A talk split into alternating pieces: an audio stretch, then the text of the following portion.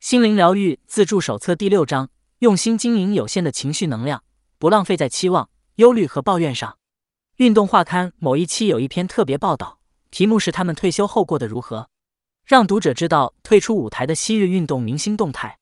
另外，二零零四年七月十二日至十九日的那一期内容里，则刊登了另一篇专题报道《告别失败》，里面描述许多运动员当初念大学时人气极旺，众人皆期许他们未来能成为运动明星。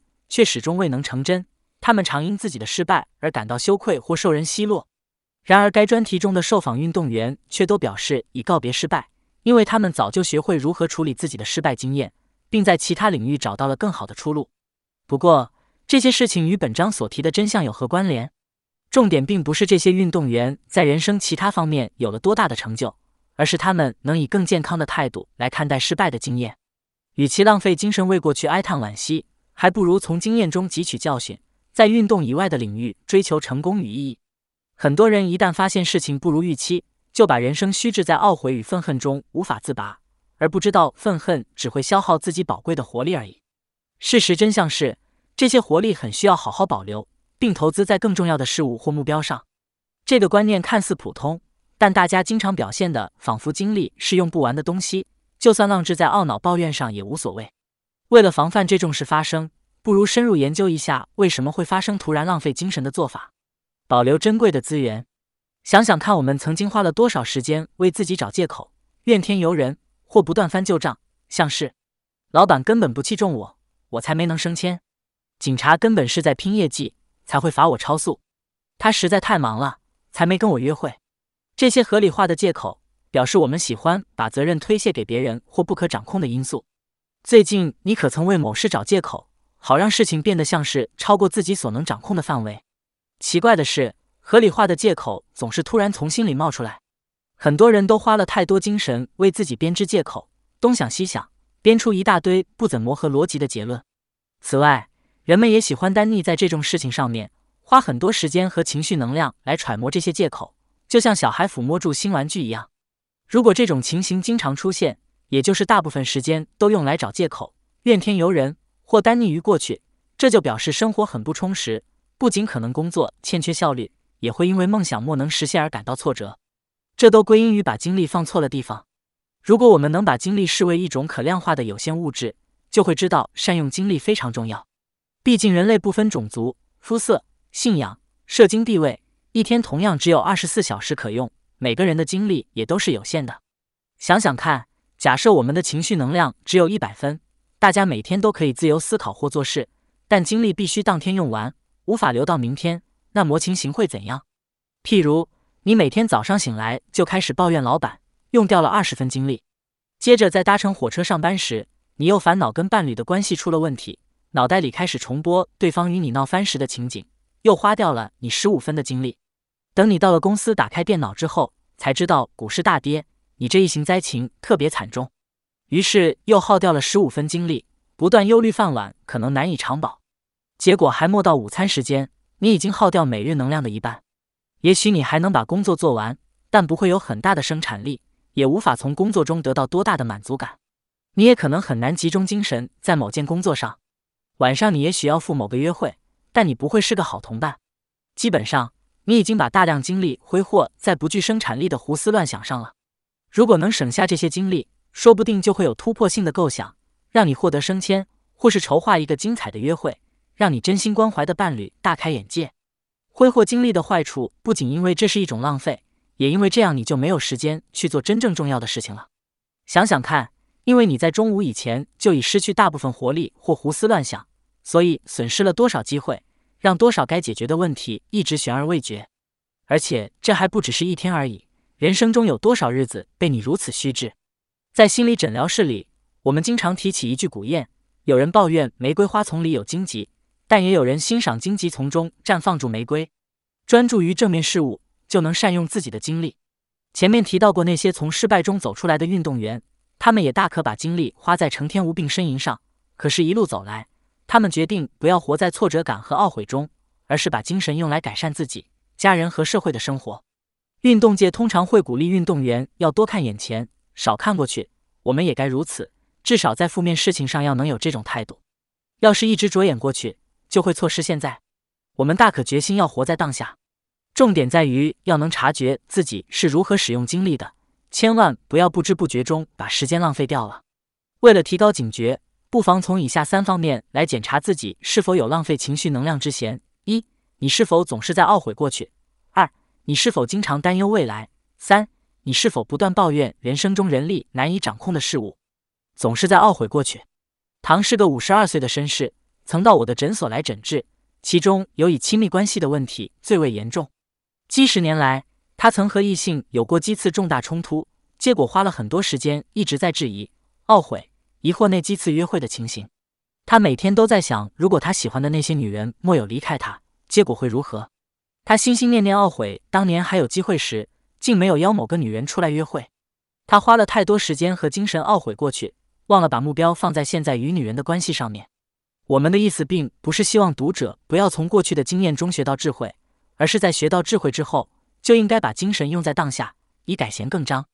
一个不断回忆过去的人，就像是只听住收音机里的老歌，虽然缅怀过去很有趣，但终究无法欣赏到新歌曲。由于我们驻足于过去的年代，才没有培养出对新音乐的鉴赏力。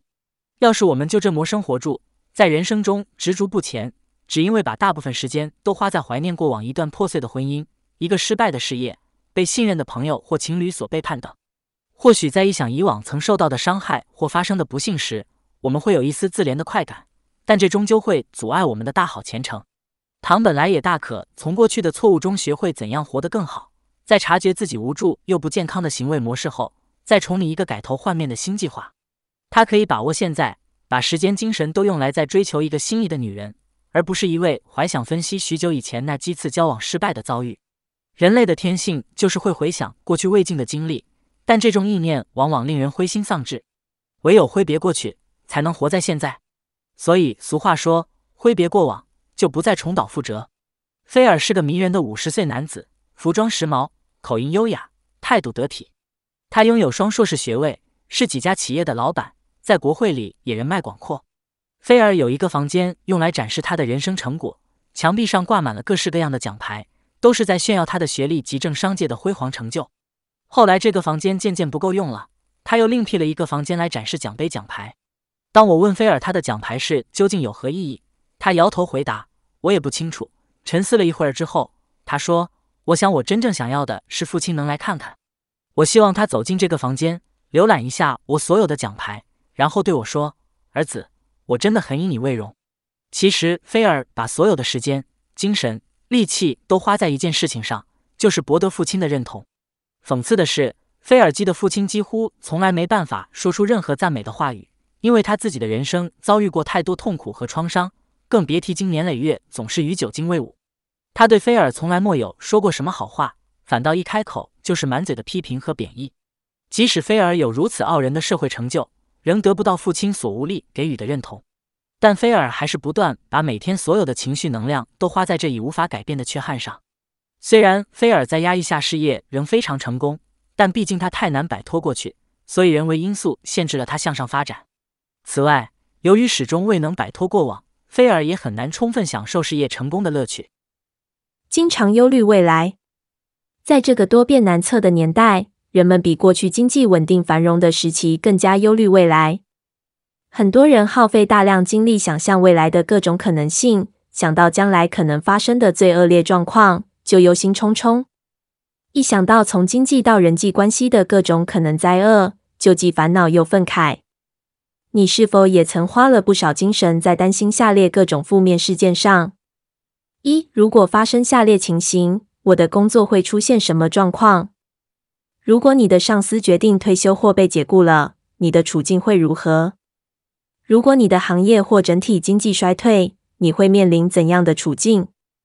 如果出现新科技使你的专业技术过时了，你该怎么办？以上疑问看似合理，但对目前尚无能为力的事情想得太多，实在没什么必要。可是，只要一看到相关的新闻报道，就会触发我们对自己这一行或工作的隐忧。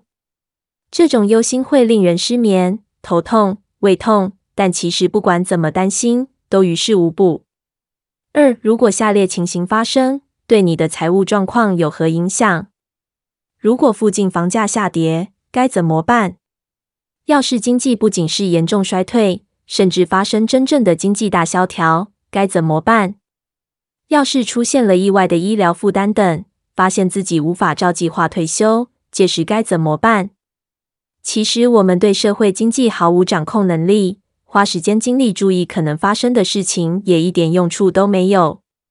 不管做了多少回预算和研究，你还是无法为每次突发的经济状况预先做好准备。当然，你还是可以成天担心个没完。三，如果你身边重要的人出了状况，你该怎么办？如果你的男斜线女朋友遇到了比你更理想的对象，怎么办？如果他斜线他不能对你们之间的关系做出承诺，该怎么办？如果他斜线他要被调到其他地区或其他国家工作，而且他斜线他并不想放弃这个机会，那时你该怎么办？深厚的亲密关系通常经得起环境的变化，脆弱的亲密关才会经不起风吹草动。然而，热恋中的情侣总是会忧虑未来可能发生情变，不是害怕恋人因故离开，就是担心如果对方某方面发生了变化，两人关系会如何？本书第三章告诉我们，这些假设性的想象都有其目的，因为操心能让我们摆脱无力感。仿佛我们一直烦恼难以想象的可怕事情，这些事情就不会发生似的。当然，有时即使日夜忧虑，最恐惧的状况仍会发生。不过，偶尔我们也都会思索未来的事情，只要不操心过度，也不失为帮未来做准备的一个好时机。所以这么做是没什么问题的。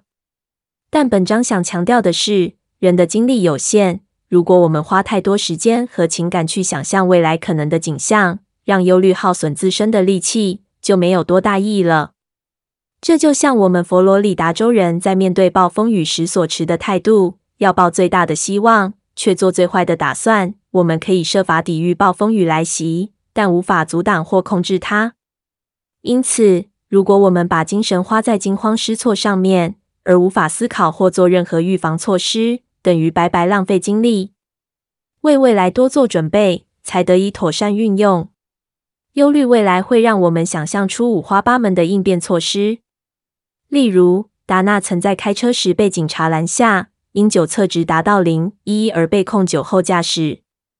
这件事让他非常紧张，不仅暂时被吊销驾照会让他行动不便，酒驾者还会连名带姓被刊登在报纸上，更让他感到糗大了。此外，被逮到酒驾的罚款也造成不小的财务负担，这些事都带给他很大的压力。他的律师建议他去看心理治疗师。这位向来聪明、能干又迷人的三十二岁女性，此时竟然活在自己想象的灾难世界里。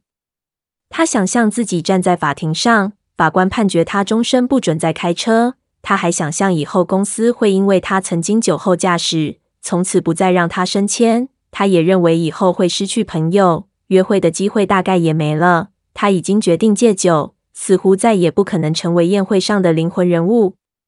就这样，达纳每天花上大把精神想象未来有多悲惨暗淡，几乎现在就毁了他的生活。他工作的很痛苦，社交生活几乎停摆，以往喜欢的一些活动现在也味同嚼蜡。我告诉达纳，虽然我不知道法官会如何判决。但我保证，他不用再过像审判之前这六周这么痛苦的日子。想恢复过去快乐生活的唯一方法，就是最好不要再浪费时间忧虑以后可能发生的事情。我的另一个患者艾米丽也有严重的焦虑感。每当谈起子女的事情，她就显得极为焦虑，让我不禁怀疑真正令他害怕的究竟是什么。几次诊疗后，我再三向他保证，他已尽到所有的责任。剩下的事情并非他所能控制。这时，艾米丽真正的心结才浮现。原来，念高三时，他曾被人从公园诱拐，遭到性侵。虽然他并没有压抑、掩饰这个意外事件，但他始终活在高度焦虑的状态中，把情绪能量都花在恐惧子女可能像他一样遭遇不幸。毕竟，他自己就遭遇过这种事情。要是不担心孩子可能受到伤害，那他算哪门子母亲？读者将在第十章中读到，经历像艾米丽这样遭遇的人，其实大可从创伤中走出来，而不必每天把精力耗在担心旧创会在未来再度上演。一九九九年，约翰霍普金斯大学 （John Hopkins University） 的大卫·艾德温 （David Edwin） 博士有一次在一场临床讲习会上说了一句动人的话：“如果我的一只脚卡在过去，另一只脚卡在未来，现在我就没办法过日子了。”不断抱怨人生中人力难以掌控的事物，还有一种浪费精力的坏习惯，就是对无法改变的事情仍抱怨个不停。由于我们的诊所位于佛罗里达州的西南部，不难想象大家经常一走进办公室就抱怨天气不好或交通拥挤。这种情形很容易理解，毕竟大家在外头面对不良气候，或在上下班交通巅峰时间必须在车阵里走走停停，自然有些怨气。然而花太多时间或精神抱怨生活中的不便，还是太浪费力气了。尤其已经坐在干爽又有空调的房间里。也离开了外面混乱的交通状况，就更用不着埋怨。再说，如果不断叨念恶劣的交通状况，就等于一直沉浸在这些负面事情中。黛比一直等到五十岁才结婚。她说自己终于遇到了一个好好先生。可惜的是，度过几年幸福的婚姻生活之后，黛比还是在丈夫杰西身上找到了一个恼人的毛病，就是黛比在与杰西家人相处时。杰西没有事事都把黛比的感受放在第一位。其实杰西是个随和又极重视和睦相处的人，只不过他容许自己家人在与他们夫妻相处时，要比黛比习惯的程度更随意了一些。譬如家人来访的时间可能太久了，或干预夫妻俩的私事太多了。黛比把杰西父母太过逾越一事视为杰西不够爱他的明证。他一直唠叨杰西和他家人的作风。也不断向朋友抱怨最近这些令人火大的事情。他简直不敢相信杰西家人没有先打通电话就来家里打扰，也难以置信他们如此爱看电视转播球赛。杰西在这段时间也会加入他家人的行列，猛看体育节目。他也因为这些人几乎每餐都要吃肉而大为光火，因为他们个个都已经有点超重了，就连一向饮食相当健康的杰西。这时也成了肉食动物。他有一长串事情想抱怨，简直乐此不疲。从表面看来，黛比经常唉声叹气，看似并无大碍。其实朋友听腻了他不断发牢骚，都躲得远远的。这种毛病也伤害了他与杰西之间的感情。起初，杰西能了解也接受黛比与他家人的相处有困难，所以他已经改变了自己的沟通方式，去配合他的看法。可是，对于他也无法掌控的一些事情，他仍然抱怨个不停。他曾对他说过：“可是我家人就是那样子，我也没办法。”但他怨声载道的做法，好像抱怨就能让他家人改变行为模式似的。到最后，黛比终于了解本章的主旨。他察觉自己必须接受杰西个性中这不讨喜的部分。至于他不喜欢他们一家人相处的方式，其实也没关系。这并不表示他不爱他。此外，他更意识到杰西家人是婚姻的一部分。如果他想要杰西，这一点没问题，他就得接受隔一阵子就得受他家人一番骚扰这个事实。一旦想通这一点，他就如释重负，身心都舒服多了。唯有不再担心或抱怨超过自己掌控的情况，他才能关心其他较重要又静得上心力的事情。心理学家认为，注意力和精力同等重要，也就是人们关心什么，就会把精力用在那方面。每天花太多精力去想离了婚的配偶多么固执，邻居多么自私，根本是浪费时间，无法解决问题。凡妮莎最近刚离婚，与前夫共享一个三岁大孩子的监护权。每当把孩子送到对方家中居住时，彼此的语音信箱和对话内容就会很火爆。其实，凡妮莎与前夫的接触每周顶多不超过一小时，这一小时还包括了听电话、留言的时间在内。讽刺的是，她花了非常多时间在不断思索前夫的事、彼此上次谈话的内容、之前讨论事情的情形之上。事实上，凡妮莎每天都把大部分精力浪费在反复回想彼此吵架的情景。即使她很清楚他是个不错的父亲，他的种种作为并不是冲着孩子来的，他还是一直注意对方的负面做法和令人倒胃口的行径。结果，由于凡妮莎的执着，身为老师的他在课堂上的表现退步很多，经常宁愿让学生自习，也懒得花心力教导。佩蒂正在和一个他称为最性感的烂人约会。由于他在男女关系上总是爱扮演母亲或救赎者的角色，会和这种烂人在一起也是理所当然。两人的关系更进一步之后，佩蒂为了男友对她不够尊重而愈来愈沮丧。她开始不断对男友和其他人抱怨，但这么做除了让佩蒂愈来愈不开心外，根本于事无补。最后变成佩蒂成天只会诉说男友的不是。她一向爱与有毛病的男人交往。自己也总是以助男友上进自居，她几乎从来不挑选一个本来就很好的男人，总是寄望男友以后会变成一个很好的人。她一直花很大的力气去改变男友，却又抱怨个不停，搞得自己心力交瘁。明明无法改变他们，却忍不住连续好几个小时诉说他们有多糟糕，就好像光靠抱怨就能掌控他所不能掌控的事情似的。强纳森每次求诊时，都忍不住诉说他有多痛恨老板。他痛恨老板每次都用纡尊降贵的口气跟他说话，他也痛恨老板靠他拼命工作而发了财，就连他老婆都对老板既爱又崇拜。最要命的是，这个老板正是他的岳父大人。他的脑袋像是个电灯泡，老板则是一只飞蛾，不停绕着灯泡嗡嗡飞，让他头痛不已。可是强纳森还没决定到底该继续为岳父工作，还是自己创业。他也不知道该怎么接受妻子与岳父母如此亲密，因为他跟自己的父母并不亲近。强纳森只会不断埋怨自己无法掌控的岳父，以对抗种种悬荡不绝的不确定处境。当心理治疗师直指强纳森每天竟花大把时间精神不断抱怨最痛恨的人，是种十分讽刺的行径。强纳森听了却很恼火。其实他的做法就像是把辛苦赚来的薪水太半花在自己最痛恨的事情上，也可以说，就像是强纳森把自己的脑袋免费租给岳父大人使用了。强纳森实在应该拟定一个计划，以免一再抱怨自己的岳父。为了达到这个目标，他应该考虑离开岳父的公司，自己创业或去找个工作。他还有另一种选择，就是想办法接受岳父的个性，在目前的处境里寻找出路。第三种选择，则是设法与岳父谈判，以改变工作现况，彼此各退一步，能帮助他继续工作下去。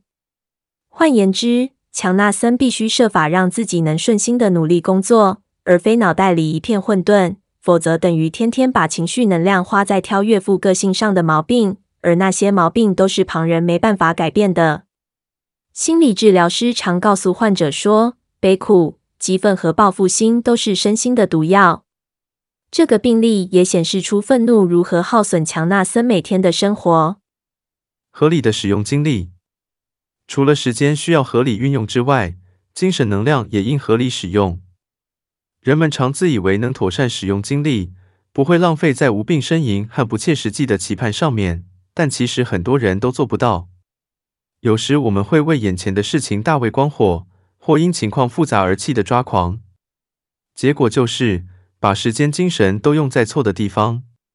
从童年创伤到令人头痛的麻烦事，都会导致我们想弥补过去的遗憾，或对前途忧心忡忡，甚至对难以掌控的事件烦恼万分。相反的，如果一个人够明智，就表示想法和做法都合乎理性。很实际的去解决问题，把思考行动都用在能有所贡献之处，而不需耗时间心力，自然能集中精神去做重要的事。这也许说来容易做来难，但只要不断提醒自己，终有一天可以办到。为了达到这个目标，以下是善用精力的三个重点：一要能接受自己无力掌控的事情，这是匿名戒酒会的座右铭，也是其十二步骤戒酒课程的主要精神。在戒酒课程里，戒酒学员必须接受自己对人事物都已无能为力。接受这个事实，让人比较容易获得心灵平静，不致焦虑愤怒。这不表示你就该从此对自己的人生作壁上观，而是你最好能了解自己已经失去掌控事情的能力，只能设法控制自己的想法和行动。为了彻底承认自己的无能为力，你必须不断自问能否掌控所遭遇的难题。此外，为了做出决定或付诸行动，你还需要思考哪些事情，该怎么做才能对事情有正面帮助？哪些思考和行为模式其实对事情毫无益处？二、花力气让事情有正面结果，不要单溺于负面心态。例如，与其拼命担心女儿在大学里的考试成绩，还不如考虑下列做法：寄一封电子邮件给她，告诉她你是多么以她为荣。为他祷告。据研究显示，祷告真的有效。烤一个他最爱吃的甜点寄给他，表达你对他的爱与欣赏。与其担心的要命，还不如实际去帮助孩子。你可能无法保证他的考试成绩一定很高分，却能做一些事情让他觉得自己不错，并知道无论考试结果如何，他都能得到你的支持。三，随时注意自己的精力用在何处。正如你需要例行性的重新评估自己的财务投资，你也需要随时注意自己的精力用在哪里。每个月回顾一下自己每天都在做些什么，画个图表，把精力用途分成下面几大类。希望能有不一样的过去。担心未来前途，为人生中难以掌控的事情怨叹不已。思考和行为的方式能让自己对人与事都有正面注意。每到月底时，评估一下自己的时间、精神都用在上述哪些方面了，最好能减少期望、忧虑和抱怨的时间，尽量增加正面的思考与作为。只要常常反省，自然能知道自己是否善用时间与精力。如此一来，就能时时提醒自己不要浪费精神，把心力用在正途上了。如果你发现自己很难做到善用精力，不要担心，多做一些正面的事。下列练习就很有帮助。练习一：把精力从负面导向正面。想要专心把精力导向正面目标是很困难的，因为人的脑袋会产生所谓“紫色大象”的反射作用。每当你告诉自己不要再单溺于过去的受创经验，脑袋却偏偏会去想那些事情，这就是所谓“紫色大象”反射作用。不妨实验看看，闭紧双眼。告诉自己不要去想一只紫色大象，可是紫色大象的影像就是会在脑海里浮现。所以你不能告诉自己不要去想什么，却可以把负面思考转换成正面思考。以下是一些实际练习：写下你不希望脑袋出现的负面想法，然后把它转化为正面话语。下面就是一些可供参考的例句：前面是耗人心力的负面念头，后面是能提振精神的正向句子。负面念头：别把高尔夫球打进距离我七十公尺远的水坑里了。正面念头：放轻松，只要用五号球杆，我就有信心能把球打到一三零公尺以外的地方，在平坦的球道上着地。负面念头：我痛恨老师一直盯住我，要求我把作业做完、准时到校等烦人的琐事。正面念头。我无法控制老师的行为，但是我可以为自己做出最好的选择，像是专心念书，给自己充裕的时间做好家庭作业，好好用功，准备考上大学。负面念头：既然我的另一半那么冷漠，我也不想表现出关心他的样子。正面念头：我打算尽全力维护夫妻感情，即使另一半表现的漠不关心，我也不用随他起舞。我可以做的比另一半更好。负面念头用词像是“我不想再”“我必须停止”“我不应该”“我不会再”。正面念头：我真正希望的是，我想要，我的目标是，我能做到。练习二：反其道而行。在一部很受欢迎的连续剧《欢乐单身派对》（Seinfeld）。中，男主角杰瑞告诉乔治说：“如果他人生中曾做的每个决定都是错的，他就该反其道而行才对。所以，你该找出某种积弊已久的负面思考和行为模式，譬如耽溺过去、忧虑未来，或不断抱怨自己不能掌控的事情。现在想想反其道而行的方法，然后填写在以下空格。我不想再把情绪能量浪费在，我打算反向而行，把力气花在。结果我发现自己现在有更多时间去做。以前我曾花大把时间在思考，现在我经常集中精神思考。以前我常浪费很多时间去做，现在我花比较多时间去做。由于花精力的方式改变了，现在我觉得。练习三：精力重分配。本习题是为了帮助你了解自己的精力都用到哪里去了，这样才能把精力用在对身心比较有益的地方。单逆过去。找出三种会让你感到愤怒、痛苦、气愤或嫉妒的处境，并举出三个例子，以认清自己因沉浸于这类情绪而阻碍了想达成的目标。忧虑未来，找出三种让你操心未来的烦恼事，必须是长期以来反复出现又令你极为苦恼的事情。烦恼无法掌控的事情，找出人生或工作中无法掌控却会引发严重焦虑感的三种情况。现在。借由回答下列三种问题，学习重新调整自己运用精力的方式。如果你单逆过去，我不再想克服因过去创伤所引起的愤恨、激怒与羞愧，如今只想专注于。如果你忧虑未来，我不想再为将来可能发生的负面事件而不断烦恼，只会把注意力放在。如果你为无法掌控的事情烦恼，我不想再无谓的操心自己无法掌控的人与事。只想专心去做下面做得到的事情。以上心灵疗愈自助手册第六章朗读完毕。